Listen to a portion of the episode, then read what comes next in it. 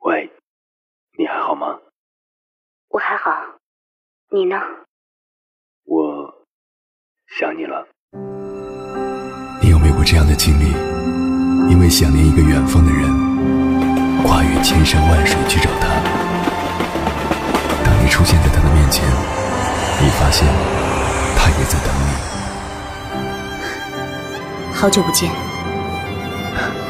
好久不见。原来我们早已彼此守候。我是迎波，这是我的故事。中央人民广播电台交通广播《心灵夜话》栏目，千山万水只为你。凌晨时分，让我收藏你夜晚的思念。我是迎波，我在等你。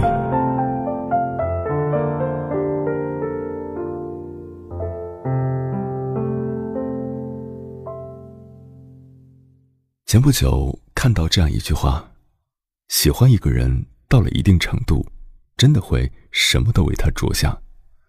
想来确实如此。相爱的人，为了自己的那份真挚的感情，有的人变得很低，低到尘埃里；有的人不断的改变着自己，心甘情愿的把心交了出去；有的人倾其所有，不负青春。你也会相信。爱他，就应当和他一起变得优秀。而在我们有限的人生里，你更应该爱上一个能让你变得更好的人，而不是让你疲惫不堪、比过去更差的人。你终会发现，爱一个人最美好的事，不是他也爱你，而是你因为他、因为这段感情，变成了一个更好的人。凌晨两点，思念跨越千山万水，你的爱和梦想都可以在我这里安放。各位夜行者，深夜不孤单。我是迎波，绰号鸭先生。凌晨的两点到三点，迎波陪你穿越黑夜，迎接黎明曙光。今晚跟朋友们聊的话题是。爱情有没有让你今非昔比？无论你做过多久的女汉子，总有一天你会找到那个视你为珍宝的人。他或许不是一个最好的人，但他一定是那个对你最好的人。懂你逞强背后的坚强，懂你微笑背后的欲言又止，而你也会因为他而变得熠熠生辉。关于这个话题，如果你想和我交流，可以编辑文字消息发送到微信平台“中国高速公路交通广播”，或者我个人的微信公众号“迎播”，欢迎的迎，电波的波，参与节目互动。当然，你也可以关注我的个人微博，我是鸭先生，和我分享您的心声。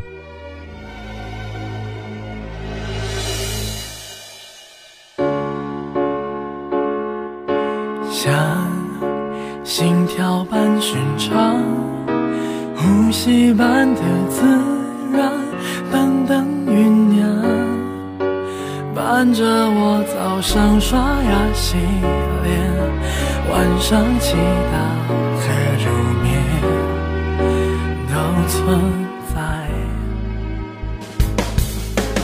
我怕会说不明白。那神秘力量躲藏在脑海，慢慢的扩张成了一种下定决心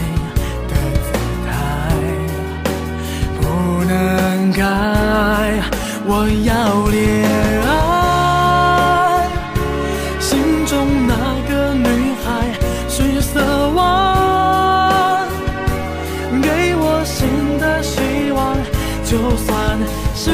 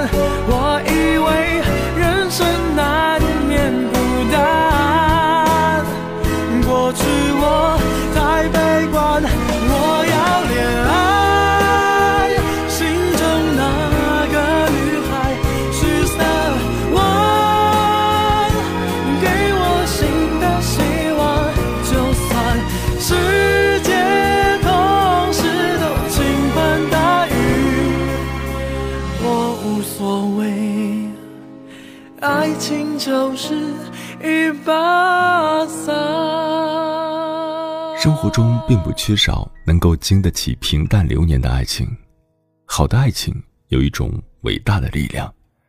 那些你以前不敢面对的问题，有了爱情的力量，就可以咬紧牙关扛过去。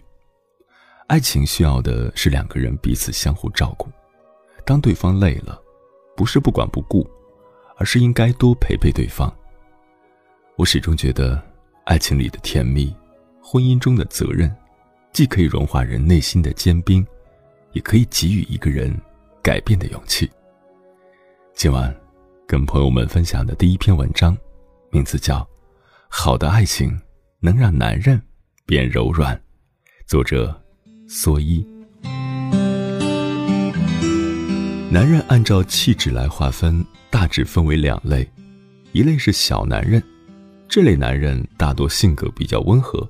对女友体贴有加，事业心不是太重，有一份安稳的工作，有几个意气相投的哥们儿，老婆孩子生活快乐，这样就可以心满意足的过一生。而另一类则是大男人，他们有雄心，性格烈，做事风风火火，做人棱角分明，愿意为了理想而背负很重的包袱，也会按照极高的标准来要求自己。所谓的想成大事者，这两类男人都很受女人们的欢迎，前者都被称之为暖男，而后者都被称之为高冷男。暖男相对来说更容易成为居家必备的好男人，他们具有适合日常生活的性格底子，和人保持一种平视的姿态，让人亲近，尤其是对于特别需要安全感的女生来说。这种贴心贴肺的预贴来的实在而安稳，但对于一些喜欢动荡、不安于平庸、愿意有所张扬的女生来说，高冷男便是不二人选。这个时候，矛盾就出现了。一方面，对于天性属阴的女性而言，她们对温暖的渴望与生俱来，可想要高冷男给予惯性的体贴，简直比上月球还难。他们很难做到，在你大姨妈到来时，在你身边为你倒一杯红糖姜水，很可能会直接带你去医院拿药，这就是他们对你真心实意的爱。可女性朋友们宁愿要身边的一杯白开水，也不愿去医院挂专家号。你就算再对我关爱有加，可你给的不是我想要的，我就觉得你是不在乎我，不爱我。另一方面。经过几万年的父系社会，女性天然的被当做了弱势群体，久而久之，女性自己也把同类看得柔软了。这个时候就特别需要一个能够控制自己、保护自己、强大到让自己崇拜到无以复加的男人出现。高冷男完全符合条件，他们对人保持一定的戒备，那种睥睨众生的样子。仿佛自己就是世界的王，如果他们在功成名就、事业有成，那简直就是偶像剧中那秒杀一切的男主角。这种矛盾，使得我身边有几个喜欢高冷男的女生在苦苦思索：有没有办法让高冷男对别人冷若冰霜，对自己则灿若桃花呢？当然是有的，只需要看看汪峰和章子怡就知道了。所以说，如果一个高冷男在日常生活中还上演着霸道总裁的戏码，那多半说明他还没有心动。其实，对于高冷男来说，他们也在寻觅一个人，能够将他的内心打开，将他厚厚的躯壳剥掉，让他放松，让他舒展，让他可以享受爱人之间亲密无间的美好时光。无论对谁而言，背着沉重的壳都不会是件好事。一个能够让男人柔软的女人，不仅仅自己可以享受到对方带给自己的幸福，而且也能够让这个男人自身变得幸福。这把幸福的钥匙很难找到，但一旦找到，将所向披靡。朋友荔枝小姐就是如此，男友是某公司的高管，经朋友介绍，两个人对彼此都有好感。便想着交往试试，过了新鲜劲儿之后，男友便待她如待他的同事一般，虽然很照顾，但总觉得隔着一层。有时她去公司找男友，隔着透明玻璃看他，就像看一只长满刺的刺猬，虽然不会伤人，但是让人不想靠近。一起吃饭，男友谈论的都是公司里的事情，根本不会谈起他的家人和朋友，至多就是稍微的。一带而过，就连一起出去旅行，也是男友在房间里处理工作，让荔枝小姐一个人跑去外面玩。理由是这样，她可以更自由。当荔枝小姐不想再继续这种交往时，高冷的男友却冷不丁的在她的生日聚会上向她求婚了，钻戒闪得耀眼。当然，没有做好准备的荔枝小姐还是挺冷静的。没有接受，只不过求婚的那一刻，还是深深的烙在了荔枝小姐的心里。她朦胧间记得男友当时的眼睛深情款款，和平常的他判若两人。她不禁想，也许这个男人没有自己想象的那么冷酷，也许自己只是还没有真正的走进他的心里而已。她想，再试试吧。于是她抛弃偏见。任性的和男友交往着，不管男友是否喜欢，她就把自己最真实的一面展示出来。荔枝小姐倔强，缺乏安全感，动不动就生气，爱花钱。荔枝小姐放下一切的戒备和包装，来和男友交往，丢掉之前走的淑女风。她没想到的是，反而这样，男友却和她玩到了一起。周末会陪她去逛街，为她刷卡。不能吃辣的男友还陪她去吃正宗的重庆火锅。荔枝小姐慢慢的觉察出这些小变化，让她欣喜不已。有一次，公司安排荔枝小姐去另一个城市工作半年，她不想去，但是已经安排下来了，根本没有办法拒绝。心有戚戚的荔枝小姐觉得，如果将此事告诉男友，他很可能是安慰她说：“放心去吧，好好工作之类的场面上的话。”但让她没想到的是，当那天晚上她去男友家告诉男友时，男友竟然躺在沙发上一声不吭，眼睛灌满了泪水。就是这些泪水让荔枝小姐坚定了起来，她感觉到了男友内心对她的爱，只不过男友还不会表达，只不过。男友还没有适应罢了。给男友时间，她相信男友会很爱很爱她。现在的励志小姐有时会跟我们开玩笑说：“你知道吗？一个女人最大的成功，就是让一个冷冰冰的男人变得火热热的。”我们通常是撇嘴一笑，并且不忘打压他一句：“哎，你就是幸运而已。”是的，不管是不是幸运。她反正阴差阳错的让男人对她敞开了心扉，就是最大的成功。这就是我认为的，好的感情，可以使一个坚硬的男人变得柔软，使彼此可以放下戒备，使彼此成为亲人；而不好的感情呢，则是会使一个温暖的男人变得坚硬，比如陆小曼和徐志摩，两个曾经爱得热火朝天、一点就着的人，到最后却形同陌路。徐志摩之前是一个多么柔软的人呐，见到康桥的柔波，心里都会心生涟漪。他如同一片雪花，飘飘荡荡的放任自己，而最后呢，被陆小曼活生生的逼成了一个不得不包裹起自己来对抗生活的人，到最后，连一点诗意也没有了。所以说，最后他的戛然而止，或许也是种解脱。变得柔软和变得谦卑一样，都是人成熟的标志。也只有成熟的感情，才会让人觉得舒适。大致就是这个道理。有一种思念叫望穿秋水，有一种记忆叫刻骨铭心，有一种遥远叫天涯海角，有一种路程叫万水千山。千山万水只为你，千山万水只为你，正在路上。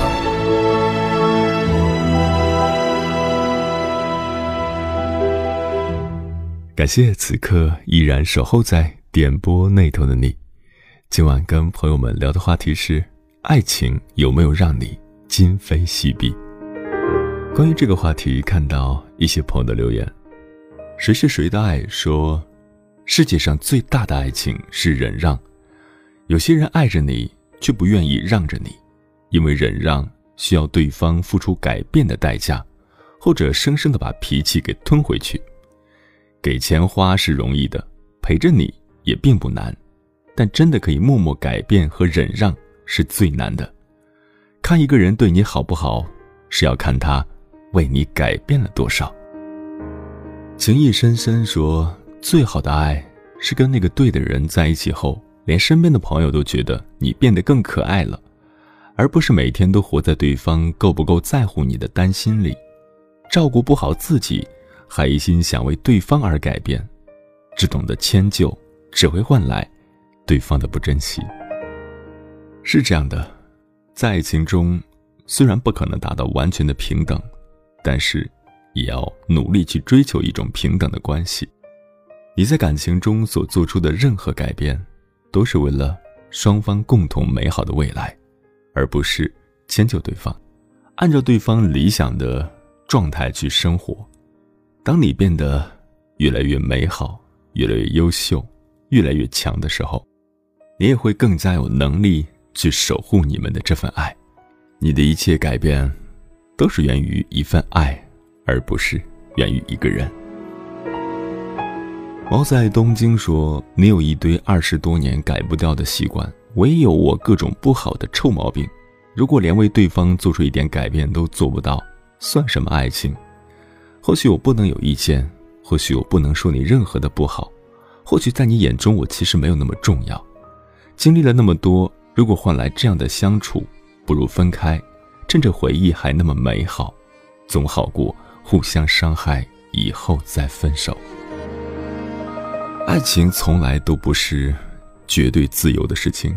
当两个完全不同的人在一起的时候，如果想友好的相处下去，肯定需要彼此做出一定的让步。但是这个让步吧，它需要讲究平衡。如果多了，那就是一味的迁就；如果少了，那就是一味的固执，都不是健康的爱情状态。所以，谈恋爱。谈恋爱其实就是一个平衡度的把握。西米尔说：“不奢求爱的绝对平等，只求爱的足够。如果你患得患失，总觉得自己卑微到尘埃里，那不叫爱情，只是你的单相思。要么转身离开，要么就用一颗强大的心，做好随时都会失去的准备。人情人心都如此，遇到对的人，都会变得柔软。而如果不爱，”无论你多难过，他也不会理会你的痛彻心扉。所以，不要在不爱你的人身上浪费时间，更不要为了这些人轻易的去改变自己。这里是正在陪伴你的千山万水，只为你。半年之后，继续回来。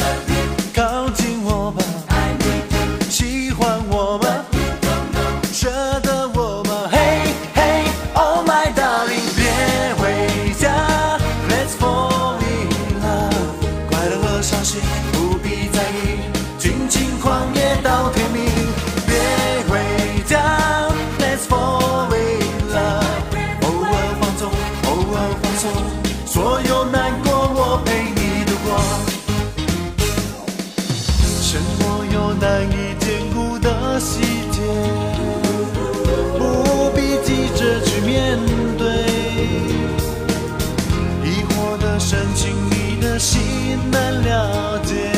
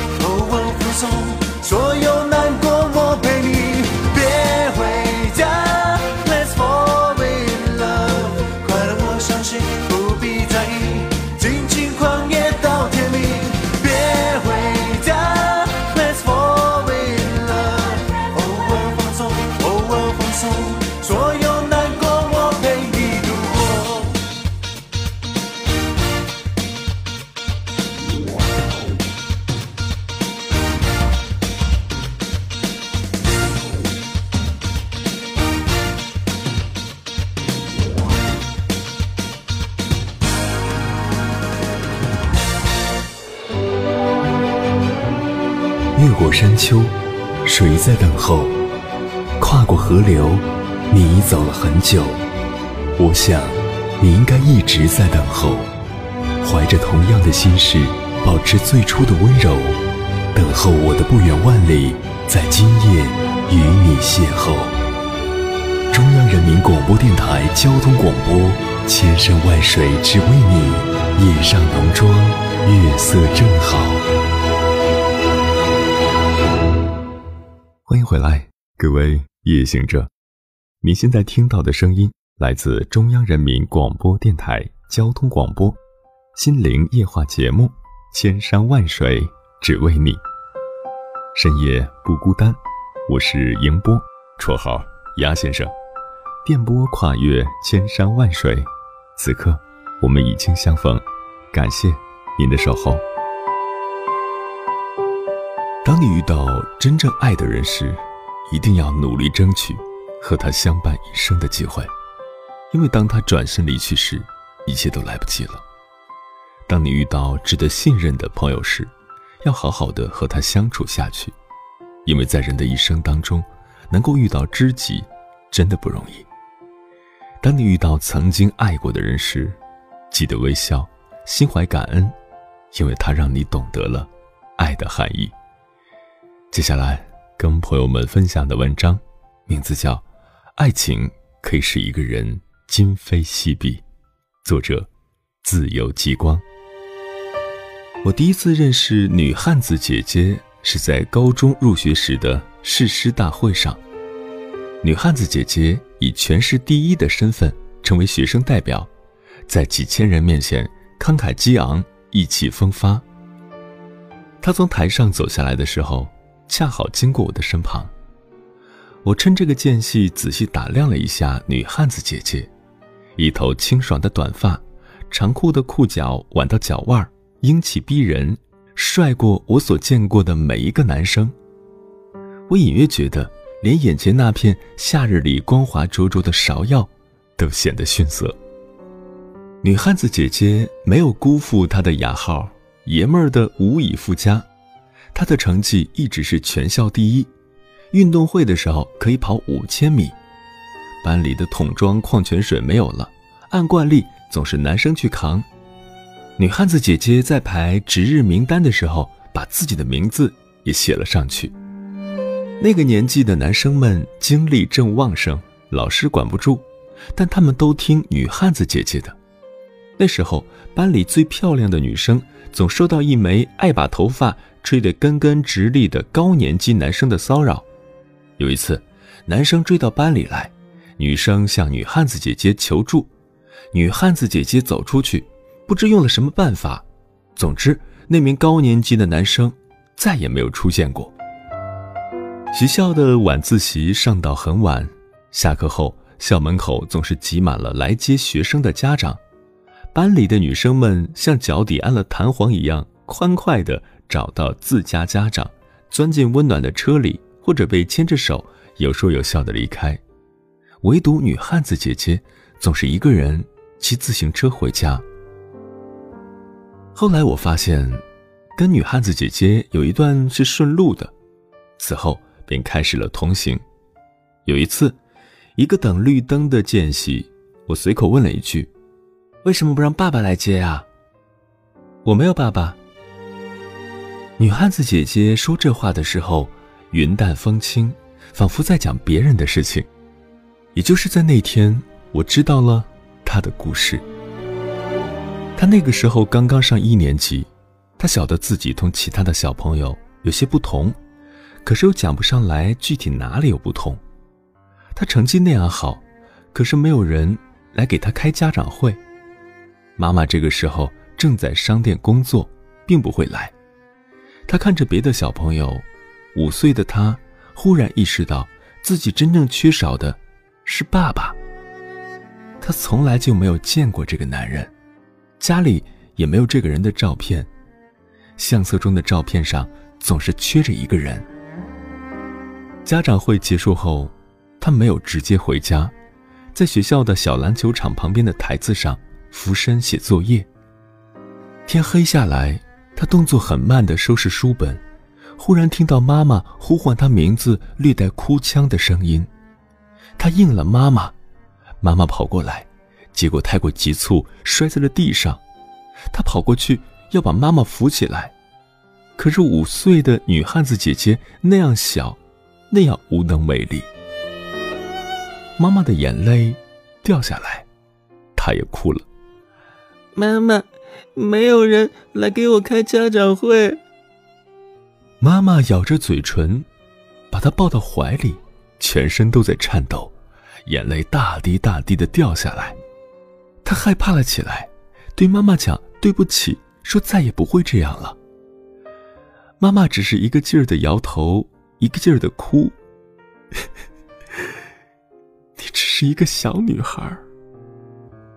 那个时候的女汉子姐姐想：如果我不是一个小女孩的话，妈妈就不会那么难过了吧？就是在那一天，我决心成为一个男孩子。女汉子姐姐说着话，一旁经过的汽车。从车灯里射出两条光线，扫过她的脸。女汉子姐姐的表情很平静，仿佛她眼中那些星星点点的波光，都是假的。绿灯亮了，女汉子姐姐第一个踩动了自行车，风灌进她的校服外套里，让她的肩膀有着不真实的伟岸。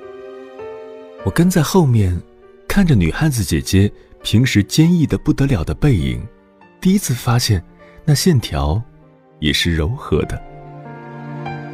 高二的那一年，女汉子姐姐开始住校，也不常回家。她说。家中又来了一个男人，喜欢温和的笑，是好脾气的样子。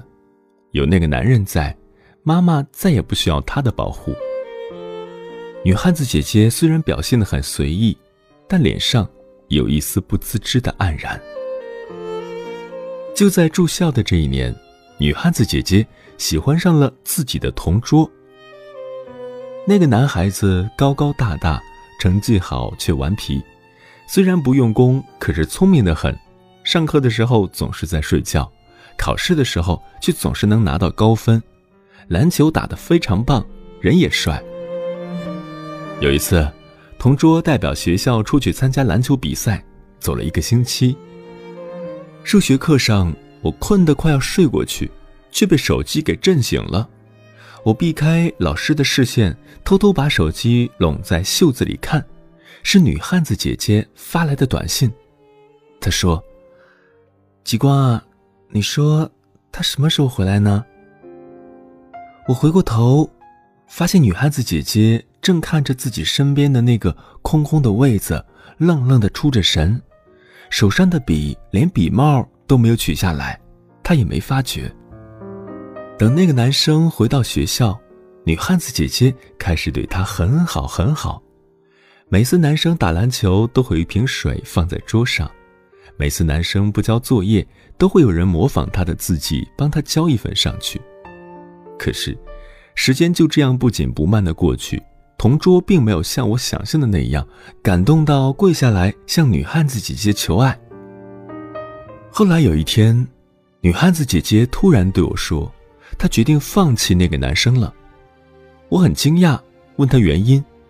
女汉子姐姐没有讲，只是说：“好像我应该是一个男孩子的。”我很识趣的，没有再多说话。女汉子姐姐的第一段恋爱就这样结束了。高三毕业，女汉子姐姐考上了上海某所重点大学，我们的联系就在各自的忙碌中逐渐减少。最后，终于断了。再见面时是不久前的同学聚会，女汉子姐姐像是变了一个人，她留长了头发，出落成一个美女，身边跟着芭比娃娃似的女儿。她很不好意思的笑着说：“啊，我老公今天临时有会要开，我自己不放心女儿，就把她带在身边。”女汉子姐姐讲话的时候。几缕头发顺着她低头的弧度滑下来，她自然地把头发挽在耳后，露出我们从不曾知道的精致的锁骨。这样的温柔似水，让所有人，包括当时的那位同桌，都大跌眼镜儿。聚会结束后，我和女汉子姐姐又去了一家咖啡厅。女汉子姐姐为女儿要了一份冰激凌，女儿很乖巧地吃着。女汉子姐姐便给我讲了接下来的故事。上海的那所大学是知名的理科学校，女生少得可怜，样貌秀丽且性格开朗的女汉子姐姐却没有多少人敢追求。她太强了，第一年进学校就被允许自己研究课题，还拿到学校的特殊奖学金。这个时候，她却爱上了自己的导师。那个三十多岁未婚的男子，而爱上他的理由近乎荒诞，仅仅是因为某一次做一个比较危险的实验，导师不肯让他一个人做，而是亲自去帮他。当时女汉子姐姐说：“老师，我一个人做就好。”那个温柔的上海男人笑笑说：“啊，怎么可以让你自己做呢？彤彤，你是个女孩子，怎么能做这么危险的实验呢？”女汉子姐姐听了这句话，眼睛里莫名的有了泪水，可她依旧是努力的睁大双眼，把眼泪给憋了回去。这是第一次，有一个人这样叫她的名字。于是这四年，便只跟了这一个导师。大三的时候，女汉子姐姐主动跟导师告白，这个男人似乎也是喜欢她的，两个人便开始交往。大四毕业后，女汉子姐姐得到了留校任教的资格，跟导师顺利结婚，生下了一个女孩子。女汉子姐姐说完，动作轻柔的为她口中的那个女孩子擦拭嘴角，眼中尽是满足。我看着女汉子姐姐，有种感动，由衷的从心里冒出来。我们喝完咖啡。她的丈夫来接母女二人，一家人仿佛模范家庭的标杆。走出咖啡馆之前，女汉子姐姐告诉我，在她还喜欢同桌的时候，有一天晚上，她本来已经回宿舍了，可是忘记带东西，便折回去，结果听到同桌跟她哥们儿的谈话，她哥们儿开玩笑的说。女汉子姐姐对他这么好，一定是喜欢他了。结果那个男生竟然说：“啊，我只当他是个男孩子而已。”女汉子姐姐回到宿舍，躺在床上，眼睛睁得大大的，眼泪不由自主的流出来。第二天醒过来，虽然眼睛是肿胀的，但是她依旧笑着面对所有人。她还是所有人眼中永远都不会被打败的女汉子姐姐。极光，你知道吗？曾经我以为，我就真的只能做一个男孩子。这句话，就像落在脖子上的一根头发，很细微，却让我难受极了。她丈夫的车停在门口。那是个跟女汉子姐姐的描述里一模一样的男人，举手投足之间都透着对女汉子姐姐的温柔和宠爱。车开动起来，女汉子姐姐透过后车窗朝我挥挥手，我也抬起手臂向她挥动。那一刻，我知道，女汉子姐姐终于成了一个女孩子。你当时的表情难过的那么可爱，我忽然想起来，你对我那么好，好让我不小心把你亏待，好让当时那么轻率说我们合不来，好在知道了你现在过得还不赖，我才开始明白。不能重来，今天才能。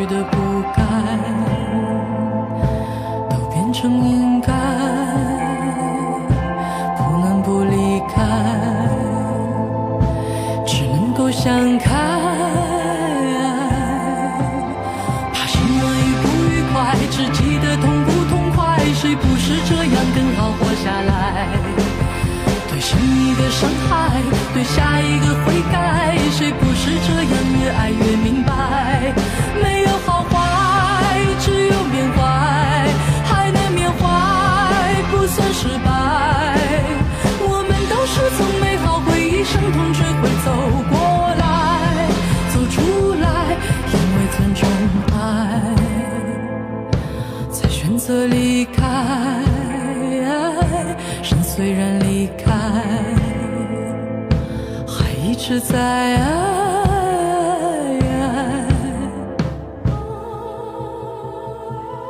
在生活中，我们默默的将爱转化为习惯。当我说我愿意为你去改变自己的时候，只是为了可以把自己最好的一面展现在你的面前，只是为了能够看到你露出幸福的笑容。爱的背后，其实是一种成全。接下来跟朋友们分享的最后一篇文章，名字叫《苹果男人》。男人第一次见到女孩，觉得这个女孩挺有意思的。他坐在公园的椅子上，啃着一个苹果，果皮被他啃得东一块西一块的。男人不禁在心里笑：原来还有这样懒的女孩，连苹果皮都不削。却没有想到，后来会认识女孩。再后来，他们开始了恋爱。约会时，男人递了一个苹果给女孩，女孩依然啃着苹果皮。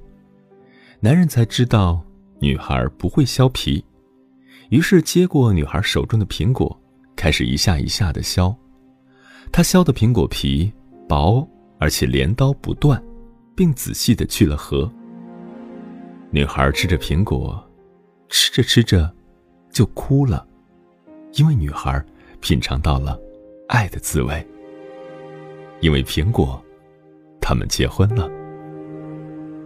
婚后，男人几乎宠坏了女孩，从不让女孩做家务。女孩热爱写作，男人总是全力的支持她。每次女孩写稿，男人都默默的陪在一边，为女孩削一只苹果。女孩的写作一直不太顺，写出的作品大都石沉大海，只有少数命中。稿费，却还不够一个月的苹果钱。这时，女孩平静的生活出现了另外一个男人，他叫阿伟，是某杂志社的主编。阿伟像是有一双慧眼的伯乐，女孩成了他看好的千里马。在日常的互动中，女孩被阿伟的博学才干深深的吸引。再想想自己的男人，除了会削苹果之外，对自己。能有什么帮助呢？女孩忽然就觉得，现在的婚姻太闷了。那晚，坐在电脑前，女孩一个字也没有写出，几次话到嘴边又咽下。男人看出了女孩的犹豫，正在削的苹果皮忽然断落。男人不知是在怎样的心情下，听完了女孩关于离婚的理由。男人手中的苹果皮。不断的断落，断落，忽然一不留神，刀子削到了他的手，血顺着手指流下来，他感到心里阵阵疼痛，可是他依然削好苹果，去了核，递给女孩。因为苹果，他们离婚了。离婚之后，女孩在感觉轻松的同时，一抹疼痛。开始在她心里蔓延开来，她发现，阿伟除了跟她之外，还有很多走得很近的女人，她永远不可能是阿伟的唯一，也永远不可能是他的第一。他以为自己会很洒脱，会很酷，然而却不是，他终究不能割舍一个女人对感情的完美渴望。一天天的心灵煎熬中。他发现自己成了一个愚蠢的小女人，他甚至忘记了自己以前是一个让多少男孩子艳羡的高傲女孩。他与阿伟的感情终究没有结果，日子久了，他疲倦不已。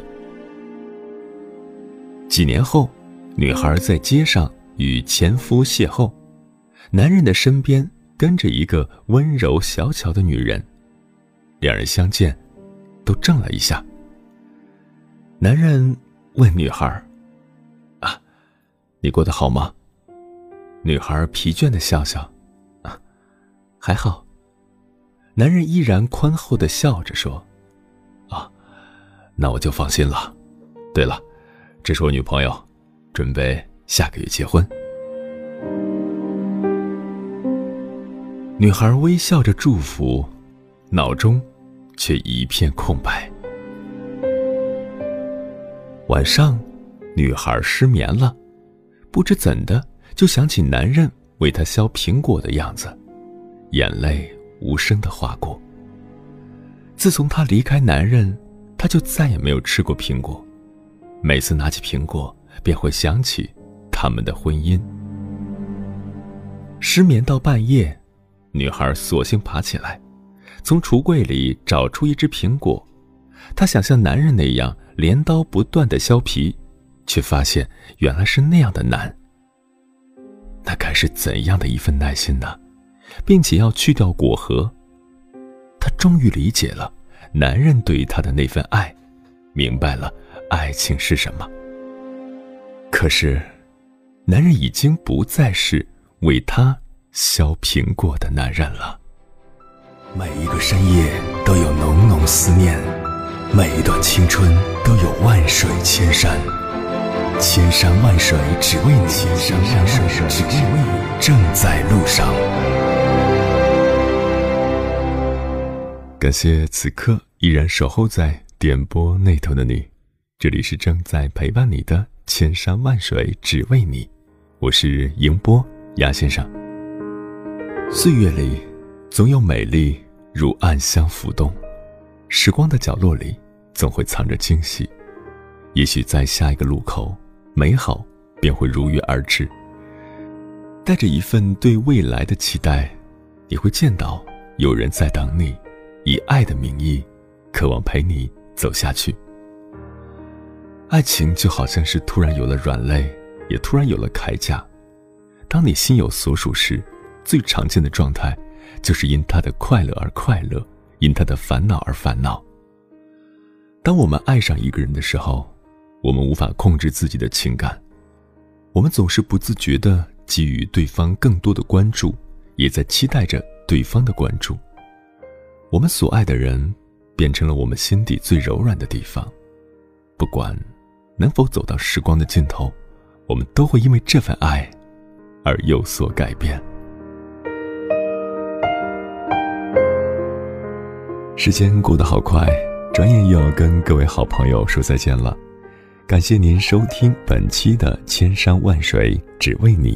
如果你对我的节目有什么好的建议，或者想要投稿，可以通过我的个人微信公众号“迎波”，欢迎的迎，电波的波，随时发送留言给我，或者关注我的个人微博，我是鸭先生，和我取得联系。接下来的节目依然精彩，欢迎继续锁定中央人民广播电台交通广播，在明天的同一时段。千山万水只为你，与你不见不散。晚安，夜行者们。